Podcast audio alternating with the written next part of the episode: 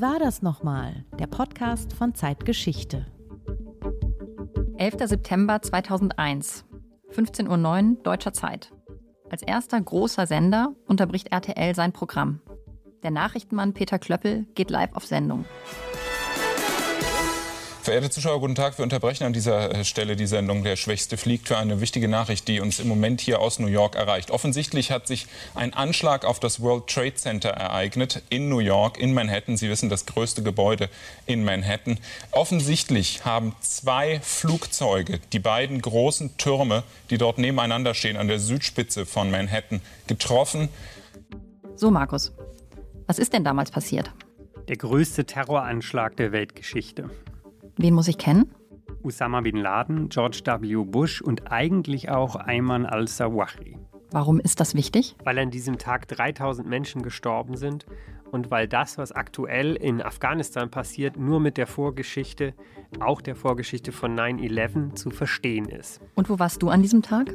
Ich war Praktikant bei der Tageszeitung Die Taz in Hamburg in der Lokalredaktion und wir hatten nicht einen Fernseher da. Es gab damals ja auch noch nicht so viel internetfähige Computer und alle versammelten sich vor dem einzigen Rechner in der Redaktion, wo der Ticker reinlief. Und keiner konnte glauben, was da steht, aber als dann die zweite Nachricht und die dritte kam, da war es dann irgendwie klar. Es gab ja auch noch nicht Handys, auf denen man dann im Internet den Ticker nachlesen konnte. Also Handys gab es, aber keine internetfähigen Handys. Das ist, wie war das nochmal? Der Zeitgeschichte-Podcast. Mir gegenüber sitzt Markus Flor, Redakteur bei Zeitgeschichte. Und mir gegenüber sitzt Judith Scholter, Redakteurin bei Zeitgeschichte. Ja, viele von uns haben diese Bilder wohl immer noch im Kopf. Die Flugzeuge, die in die Türme reinfliegen, die Türme, die einstürzen. Es war ein Schock, auch weil dieses Attentat so aus dem Nichts zu kommen schien. Und weil die Tat so monströs war.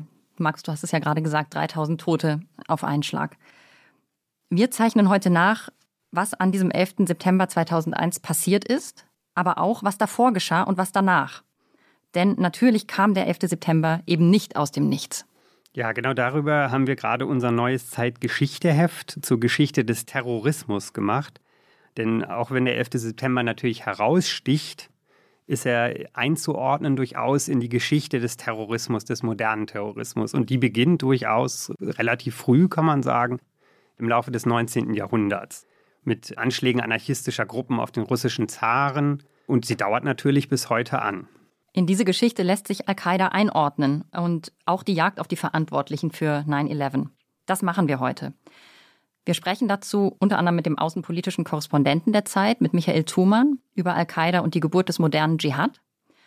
Und wir sprechen auch mit der langjährigen Nahostkorrespondentin Andrea Böhm über den Krieg gegen den Terror, den George W. Bush wenige Tage nach dem 11. September ausgerufen hat. Genau, als Peter Klöppel vor 20 Jahren, also um 15.09 Uhr deutscher Zeit, das war 9 Uhr morgens in New York, auf Sendung ging, da standen die Türme des World Trade Centers noch. Und der Tag ist uns allen in so dramatischer Erinnerung, weil in etwa zu dieser Zeit die ganze Welt anfing zuzuschauen, welcher Horror sich da in New York abspielte. Ja, selbst wenn man sich in Protokollform durchliest, was damals passiert ist, ist das heute immer noch erschütternd. Morgens um 7.59 Uhr startet in Boston die Maschine American Airlines Nummer 11 mit Ziel Los Angeles. Kurz danach 8.14 Uhr United Airlines 117 auch aus Boston. Sechs Minuten später, 8.20 Uhr, startet dann American Airlines 77 in Washington.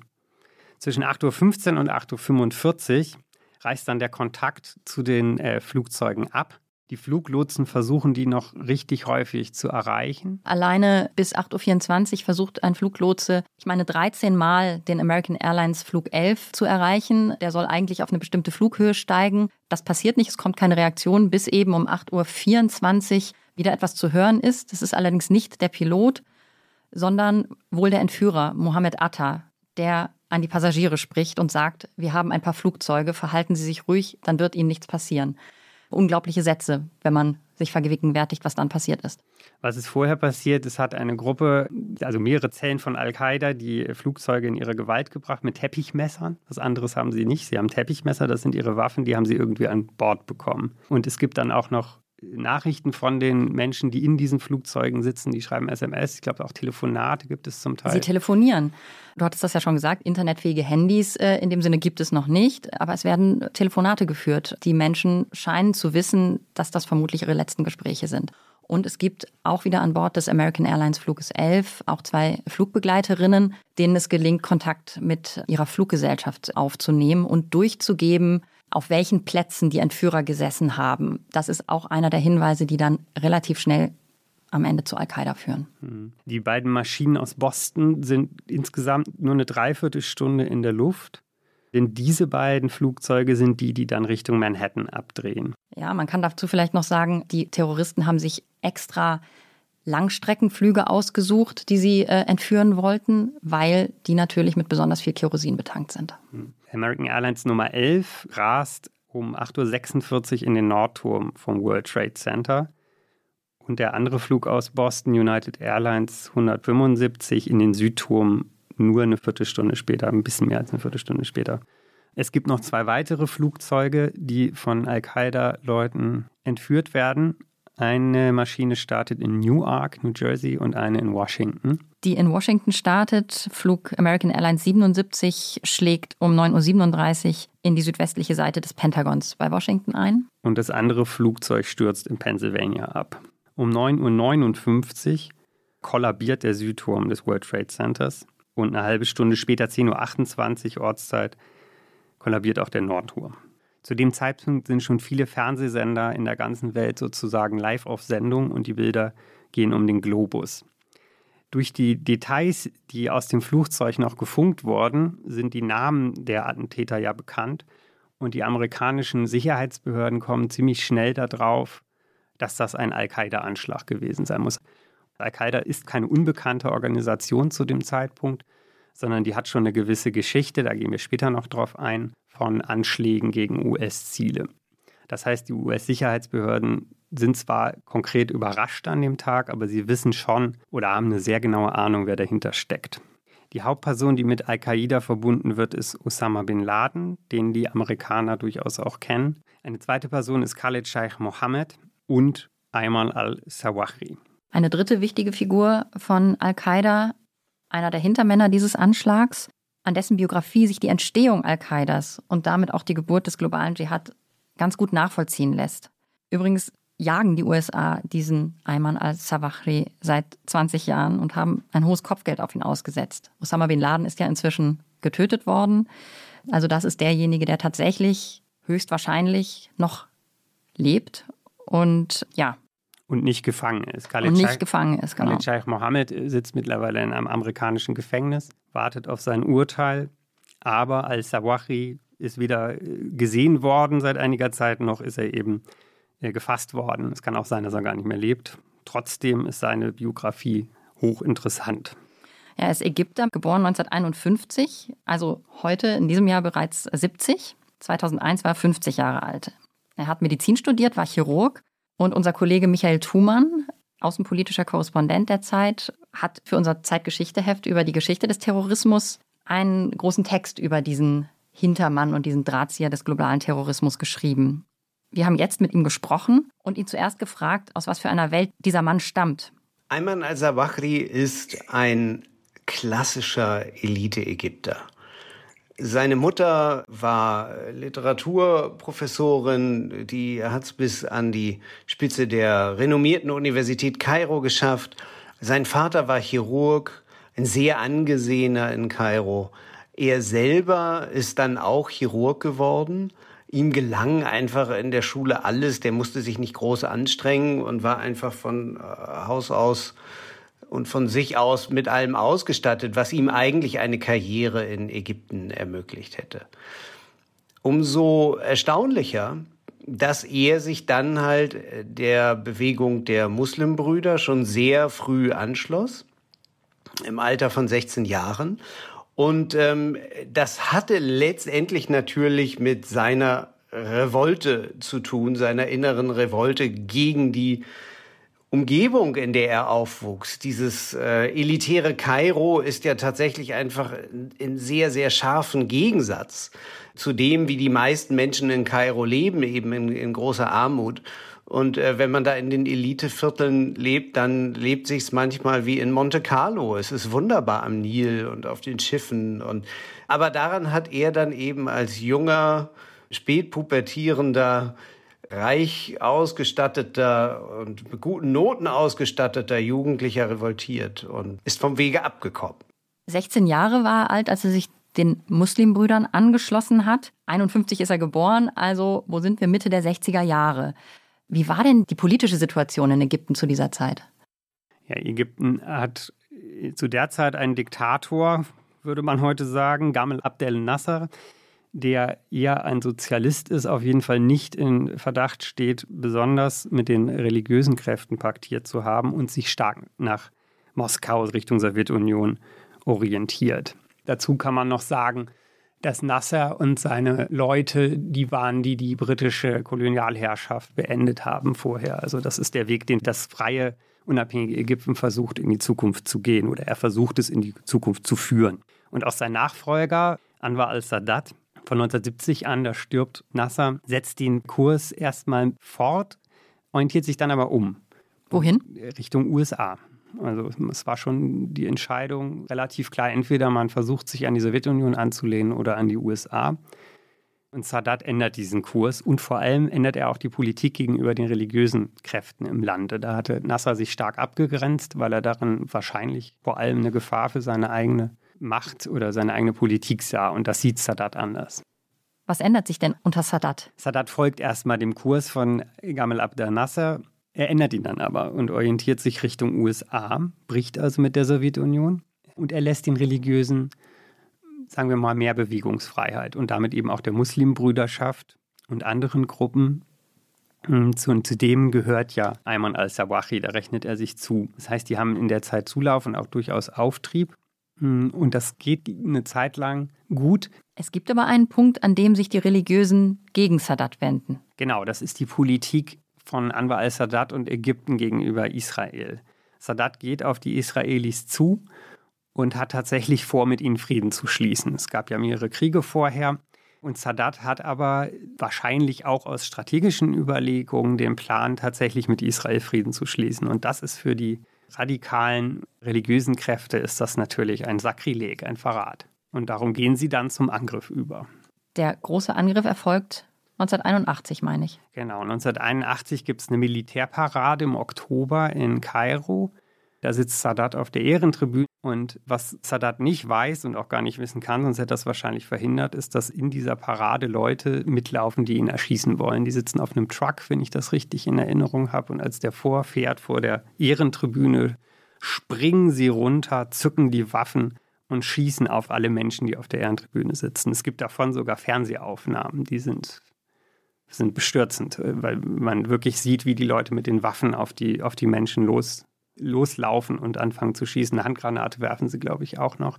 Es ist ein Riesenskandal. Kairo ist voller Militär und trotzdem gelingt dieser Anschlag auf den Präsidenten. Der Präsident stirbt. Und es ist natürlich, es erschüttert das Land, ist klar. Der Präsident wird ermordet und es zeigt ganz deutlich, welche Widersprüche es innerhalb der ägyptischen Gesellschaft gibt zu dem Zeitpunkt. Und es bringt den Friedensschluss mit Israel zumindest vorübergehend in Gefahr. Der hat aber trotzdem Bestand. Nach dem Attentat passiert dann eine Sache, die für Ayman al-Sawahi bedeutsam ist. Der ist nämlich daran gar nicht unbedingt beteiligt gewesen, aber er wird danach verhaftet.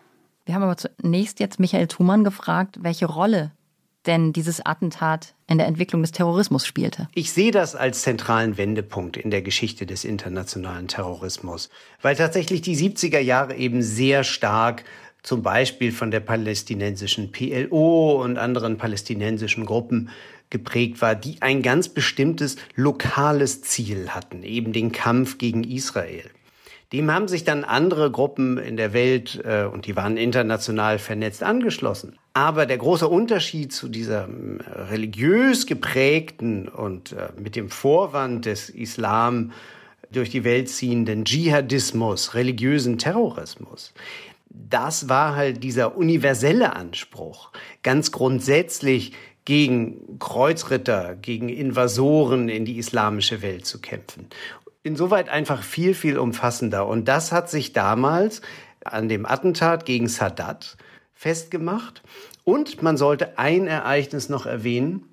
Das war die Besetzung der Moschee von Mekka 1979 in Saudi-Arabien. Ein ganz zentrales Ereignis, wo eine Gruppe saudischer Extremisten die Moschee äh, für eine ganze Zeit lang, für viele Wochen besetzt hielt und es den saudischen Behörden und der Armee damals kaum gelang, die da rauszubekommen, haben sie am Ende geschafft, mit Hilfe des französischen Geheimdienstes wohlgemerkt.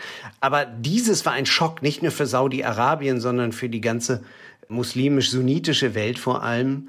Und äh, insoweit sind einfach diese Ereignisse auch im Zusammenhang zu sehen, was islamistischer Terror vermochte.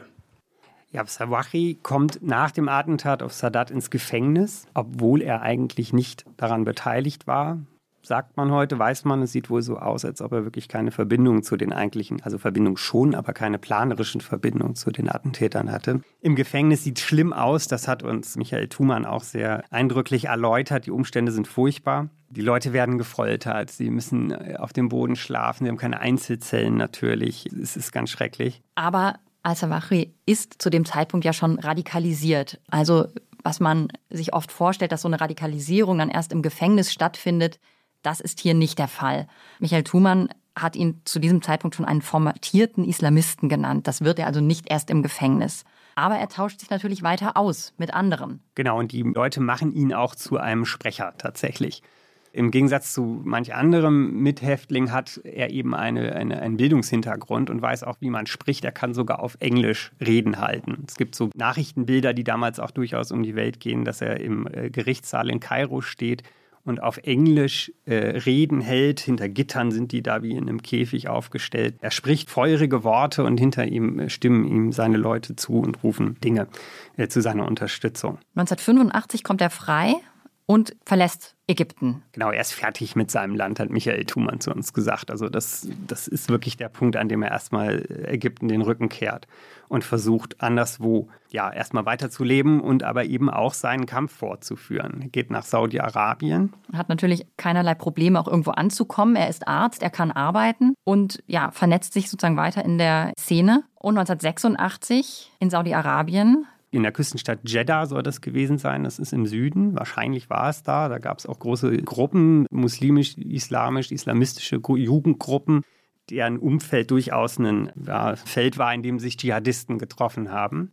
In Saudi-Arabien begegnet er Osama bin Laden zum ersten Mal. Irgendwie ein denkwürdiger Moment, könnte man meinen. Ist das eigentlich sowas wie der Gründungsmoment von Al-Qaida? Nee, das ist es nicht. Der kommt erst sehr viel später in Afghanistan und das hat was mit der Situation in Afghanistan zu tun. Aber natürlich treffen sich da zwei Leute aus dem gleichen Geiste, wie man so sagen kann, und eben auch aus einer ganz ähnlichen, äh, ich sage jetzt mal, Schicht der Gesellschaft. Sie haben beide einen gut situierten Hintergrund. Das ist für Bin Laden sogar fast untertrieben. Also der kommt aus einer sehr, sehr reichen Familie, Bauunternehmer, Bin Laden. Und Sawahi kommt zumindest aus der Oberschicht aus Ägypten. Das heißt, sie, sie passen irgendwie auch, sie sind auf einer Wellenlänge. Und dazu sind sie eben beide noch, vorsichtig gesagt, religiöse Eiferer und haben das Gefühl, sie müssen in den Heiligen Krieg ziehen. Der führt sie dann aber eben erstmal auch aus Saudi-Arabien raus. Nach Afghanistan. Genau. Weil ähm, Afghanistan befand sich in den 80er Jahren in einem furchtbaren Krieg, in einer Abwehrschlacht gegen die sowjetische Invasion,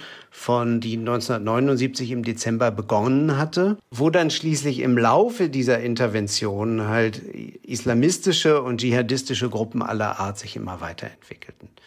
Und beide, der Saudi Bin Laden und Zawahri, haben dann in Afghanistan mit diesen Gruppen Kontakt gehabt und damals dann eigentlich die Idee, die Zelle gewissermaßen entwickelt, die sich dann schließlich in Al-Qaida entwickelte und dann schließlich halt eben zu einer weltweiten Marke wurde des Dschihadismus. Ja, die Koalitionen in Afghanistan sind zu dem Zeitpunkt allerdings noch andere als später. Die Gruppen, denen sich Bin Laden und al-Zawahri anschließen, kämpfen gegen die Sowjetunion.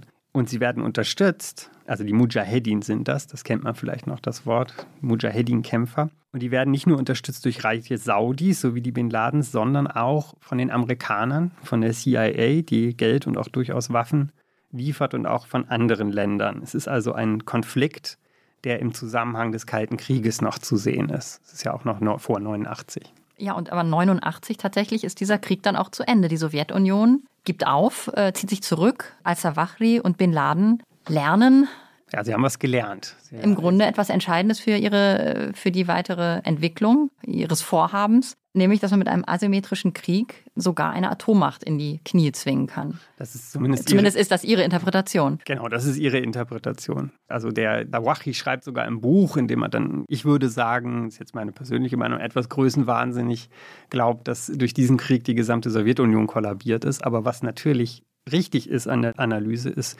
dass die äh, Sowjetunion aufgegeben hat und dass die asymmetrische Kriegführung Erfolg hatte.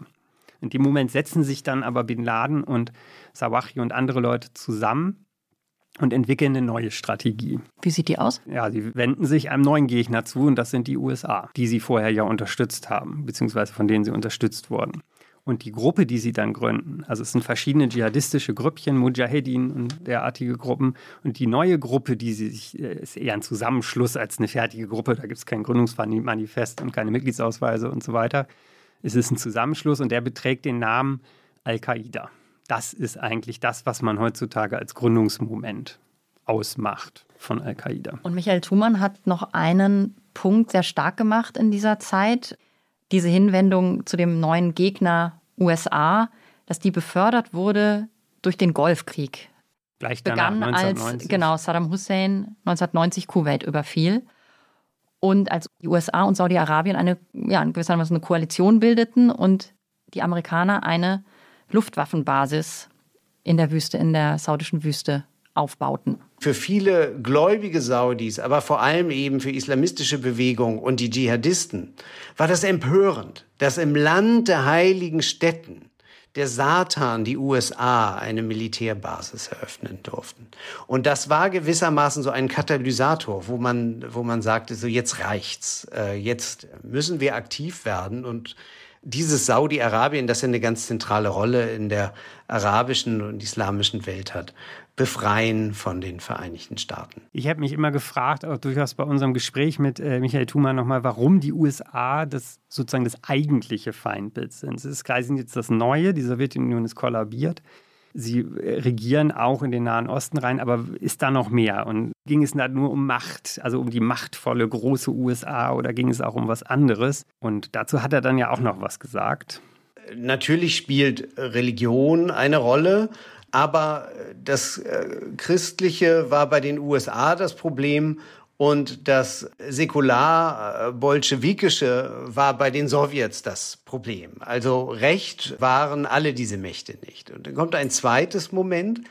Das ist das Antikolonialistische. Im Grunde genommen ist ja überhaupt auch schon die Muslimbrüderbewegung und dann aber auch später, so haben sich die Dschihadisten, die sich dann abspalteten später, immer als solche verstanden, als eine letztendlich eine Befreiungsbewegung, die halt eben die besetzten Länder des Islam von Kolonisatoren aller Art befreien sollte. Und genau aus diesem Impetus heraus äh, war es halt eben auch möglich zu begründen, dass man sowohl gegen die Sowjetunion wie auch gegen die USA kämpfte und sich zum Beispiel überhaupt nicht die, die Wahl der arabischen Herrscher zu eigen machte, die ja letztendlich zerfielen im Kalten Krieg in pro-amerikanische oder eben auch äh, pro-sowjetische Regime. Und dem wollten die sich überhaupt nicht anschließen, sondern sie sagten, wir sind einfach gegen alle. Und das dritte Element, und das verstärkte sich dann natürlich mit der Intervention der Amerikaner und der Eröffnung neuer Basen im Nahen und Mittleren Osten im Golfkrieg 1991, als dann ganz klar war, dass die USA eben auch direkt Krieg führen. Selbst wenn Saddam Hussein den Dschihadisten kein sympathischer Mann war, weil er eben sich auch als säkularer, als grundsäkularer Diktator agierte, der nur ab und zu mal den Islam benutzte, so als Deko oder als Überwurf, wenn es ihm gerade äh, recht war. Aber das hatten die natürlich durchschaut. Insoweit äh, war ihnen nicht der Krieg gegen Saddam Hussein als solches zuwider, sondern es war ihnen vor allem die Intervention und die Tatsache, dass die Amerikaner halt eben in den islamischen Ländern agierten. Das wollten sie bekämpfen. Ja, der Kampf sieht dann so aus, dass Al-Qaida in den 1990er Jahren vor allem Anschläge erstmal in muslimischen Ländern verübt, aber solche, die eben auch eine Art Verbindung in den Westen haben. Ja, einige davon hat man vielleicht sogar noch in Erinnerung, also ältere Semester wie ich, ich bin jetzt 40. Und ich erinnere mich durchaus daran. Also ein, es gab ein fürchterliches Massaker, zum Beispiel in Luxor 1997. Das ist ein Ort in Ägypten, den sehr viele Touristen besuchen. Andere Anschläge, die man vielleicht noch in Erinnerung hat, sind Anschläge auf die Botschaften der USA in Kenia und Tansania und eine Attacke auf ein amerikanisches Kriegsschiff USS Cole. Mit all diesen Anschlägen wird ja schon der Name Osama bin Laden verbunden. Im Hintergrund, eher im Schatten, bleibt Ayman al-Sawahri. Auch wenn sein Name immer mal wieder fällt, aber er ist eben nicht irgendwie derjenige, der, der am bekanntesten wird äh, im Westen. Und das liegt wohl auch an der Rolle, die er in der Gruppe hat. Danach haben wir Michael Thumann auch nochmal gefragt. Er war im Grunde genommen immer etwas mehr der Intellektuelle.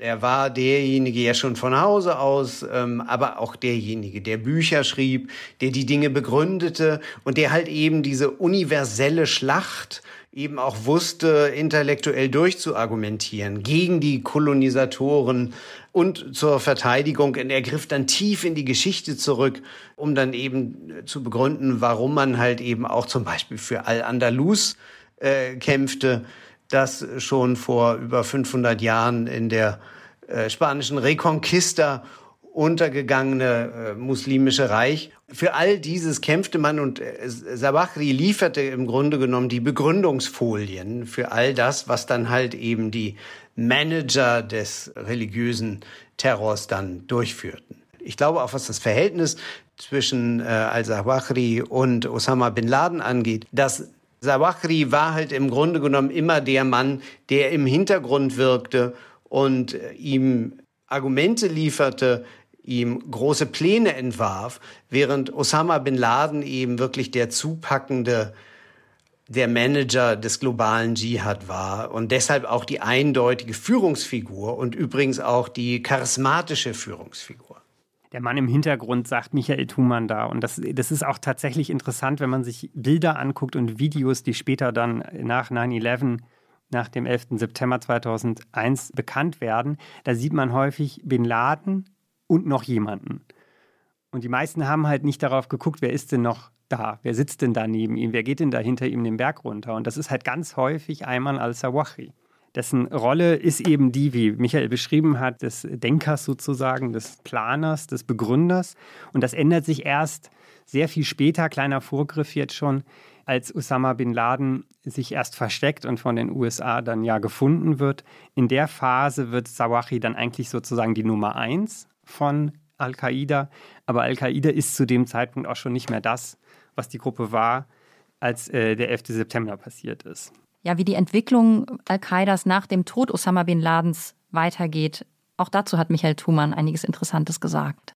Das war der große Schock, weil plötzlich der charismatische Führer weg war. Zugleich bedeutete das, dass damals Ayman al-Zawahri in die Lage kam, übernehmen zu müssen, der Emir äh, dieses äh, weltweiten Terrornetzwerkes zu werden. Aber eine Entwicklung, die sich längst vorher angebahnt hatte, nämlich die Zergliederung Al-Qaidas in, ich sag mal, Franchise-Unternehmen, in eine globale Marke, die sie ohnehin schon waren, aber der man sich lokal anschließen konnte, wo dann lokale Dschihadisten sagen konnten, wir haben jetzt dies oder das vor oder wir haben diesen oder jenen Anschlag verübt und das ist jetzt alles unter dem Dach von Al-Qaida.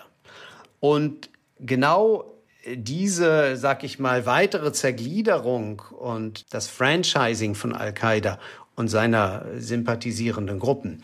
Dafür steht eigentlich Zawahri in seiner Periode als Emir von Al-Qaida. Ja, das Terror-Franchise ist ja etwas, was wir aus unserer Gegenwart auch kennen. Nun sind wir aber ein Geschichtspodcast und die Geschichte hat uns eingeholt. Äh, der Westen ist aus Afghanistan abgezogen, die Taliban sind wieder an der Macht. 20 Jahre Engagement des Westens sind vorüber, wahrscheinlich vergeblich. Und es stellt sich ja die Frage, ob dieser Krieg dem Land nicht mehr Leid gebracht hat, als er verhindert hat. Aber wie hat er überhaupt begonnen? Der War on Terror. 11. September 2001. George Bush sitzt, als die Anschläge passieren, in einer Schule in Florida. Und äh, er sagt dann zwar auch was am Tag selber, aber es dauert schon ein paar Tage, bis er dann vor dem Kongress ankündigt, wie die USA auf den Anschlag eigentlich reagieren wollen. Und zwar macht er etwas, was ohne Beispiel ist in der Geschichte. Er ruft den Krieg gegen den Terror aus, The Global War on Terror. Am 21. September kündigt er an, dass der Krieg mit Al-Qaida nun beginne. Er wird nicht enden, bis jede terroristische Gruppe von globaler Reichweite gefunden, gestoppt und geschlagen ist. Ja, das ist natürlich auch unter dem Eindruck der Ereignisse eine gewaltige Rhetorik, eine, eine große Symbolik auch. Ganz ähnliche Formulierungen in Bezug auf die Reaktion auf Terror hatten auch Präsidenten vor ihm schon benutzt. Reagan wohl ähm, nach dem verheerenden Anschlag auf US-Soldaten im Libanon 1983. Aber eine Kriegserklärung hatte es damals nicht gegeben. Das gibt es erst jetzt am 11. September oder nach dem 11. September 2001. Warum? Ja, weil man Terroristen durch eine Kriegserklärung natürlich auch aufwertet und sie zu einer Art gleichberechtigten oder ebenbürtigen Kombatanten macht durch eine solche Erklärung. Das hatte man bislang wohl vermeiden wollen. Und Terrorismus im Grunde als Verbrechen, als kriminelle Akte gewertet und auch dementsprechend geahndet. Dazu kommt, dass man natürlich, wenn man jemanden gewissermaßen offiziell als Kriegspartei anerkennt, natürlich auch Regeln zu befolgen hat, wie man mit diesem Gegner in einer Kriegssituation und auch danach umzugehen hat nämlich die Regeln des humanitären Völkerrechts. Und des allgemeinen Kriegsrechts, genau. Und George W. Bush ändert das jetzt, den Umgang mit Terror oder Terroristen, den es vorher in der Geschichte gab, und ruft eben einen Krieg aus.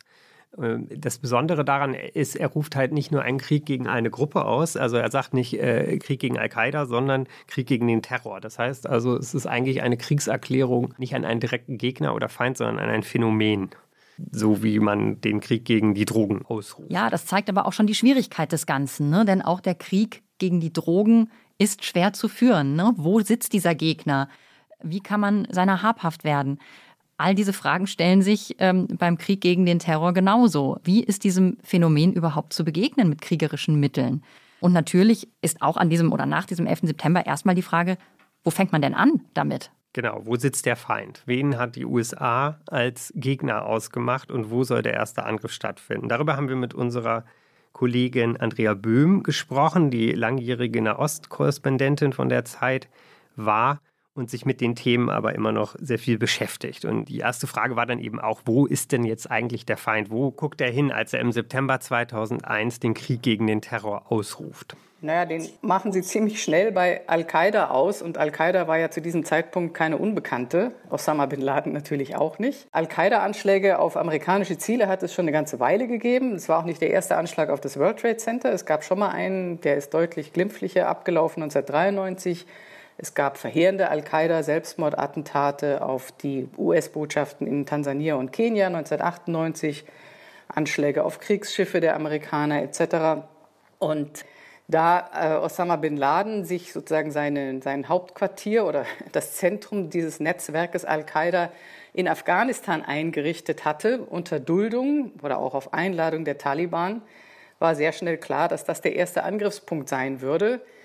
Die ja, Chronologie besagt, dass die Amerikaner von den Taliban damals Osama bin Ladens Auslieferung gefordert haben. Die Taliban haben das abgelehnt mit der Begründung, es gäbe keine schlüssigen Beweise, dass sie wirklich für die Anschläge in New York und Washington verantwortlich sind. Und daraufhin kam es dann zum Angriff auf Afghanistan unter dem schönen Namen Operation Enduring Freedom, anhaltende Freiheit. Ja gut, und wenn wir jetzt 20 Jahre vorspulen, uns den Abzug der internationalen Truppen dort angucken, dann hat dieser Name natürlich einen extrem bitteren Beigeschmack. Werbung. Liebe Hörerinnen und Hörer, Sie möchten die aktuelle Ausgabe unseres Magazins Zeitgeschichte einmal unverbindlich testen? Dann lassen Sie sich Ihr persönliches Kennenlernexemplar gratis nach Hause liefern. Jetzt bestellen unter www.zeit.de slash Geschichte-Podcast.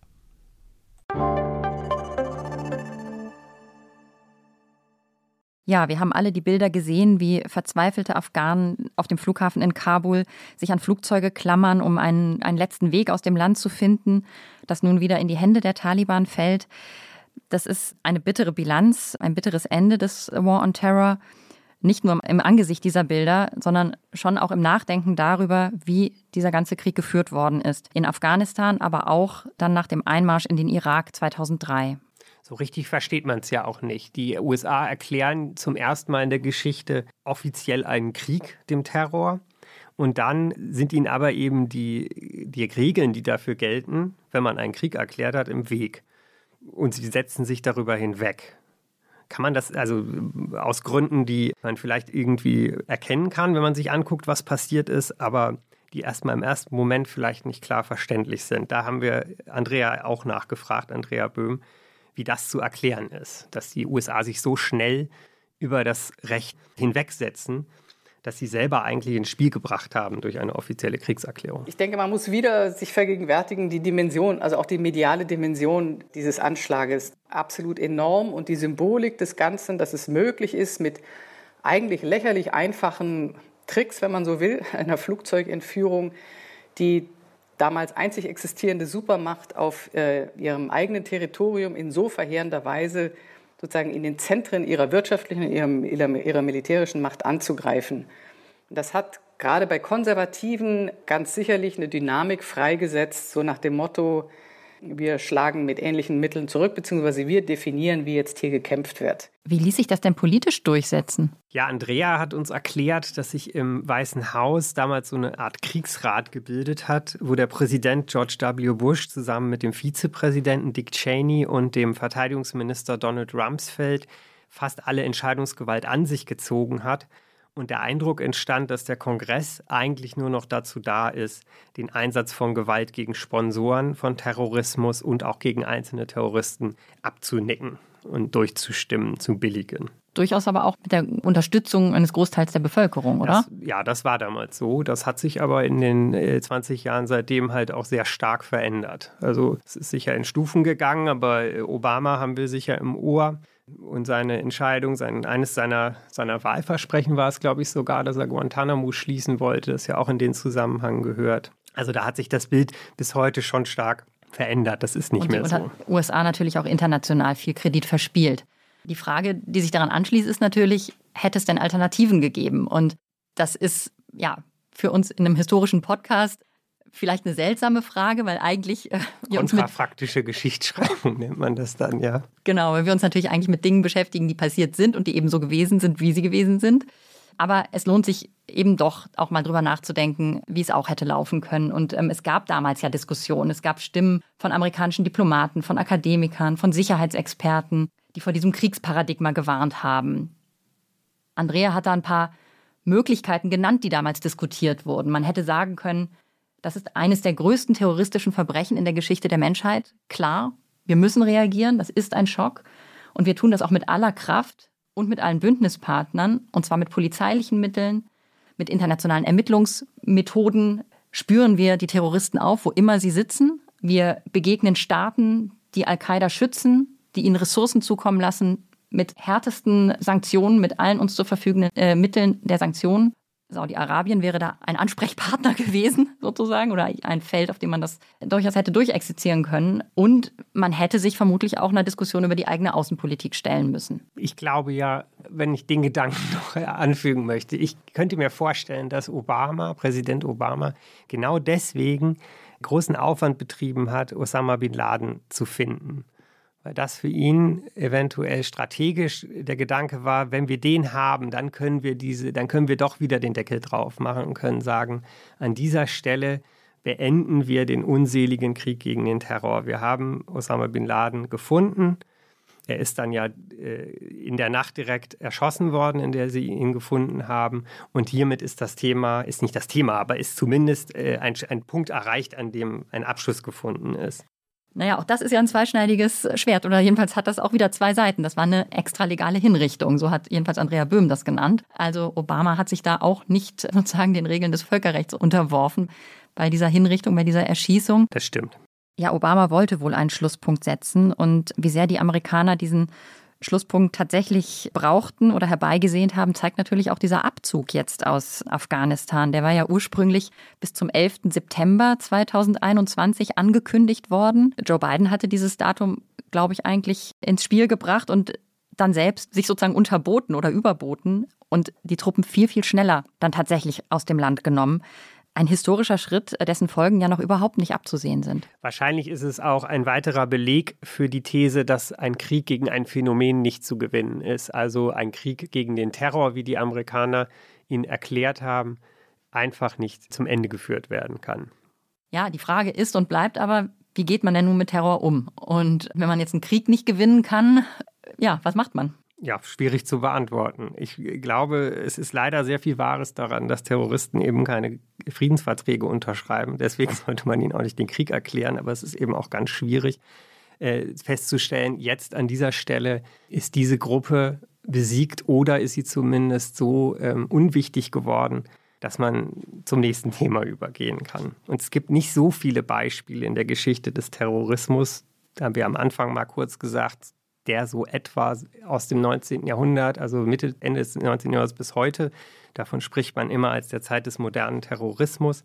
Es gibt da nicht so viele Beispiele, dass es tatsächlich zu einer Einigung oder zu einer Situation gekommen wäre, in der eine terroristische Gruppe tatsächlich besiegt worden ist. Die sind meistens eher verschwunden, wenn ich das richtig sehe, oder? Die RAF hat irgendwann 1998 ihre Selbstauflösung bekannt gegeben. Aber ja, die IAA bzw. ihr politischer Arm Sinn Fein hat 1998 immerhin das Karfreitagsabkommen mit den Briten unterzeichnet. Also es gibt schon Wandlungsprozesse. Ja, man kann hoffen, dass das ein belastbarer Frieden ist in Irland und Nordirland. Da hoffen wir alle sehr drauf. Und dass es in Zukunft nicht so viele Gründe gibt, warum wir eventuell nochmal einen Podcast über die Geschichte des Terrorismus machen müssen. Trotzdem wollen wir uns ganz herzlich bei unseren Hörerinnen und Hörern bedanken. Das war die erste Folge, wie war das nochmal, dem Zeitgeschichte-Podcast. Sie können uns abonnieren, Sie können uns überall hören, wo es Podcasts gibt, auf Zeit Online natürlich. Sie können uns Feedback geben und schreiben unter zeitgeschichte.zeit.de. Und natürlich können Sie auch sehr gerne unser Heft kaufen zur Geschichte des Terrorismus, das es am Kiosk gibt. Dem es noch sehr viel mehr Themen gibt, als wir jetzt im Podcast besprechen konnten. Und dann freuen wir uns, wenn Sie uns weiterempfehlen und wiederzuhören. Vielen Dank. Vielen Dank, auf Wiederhören. Tschüss.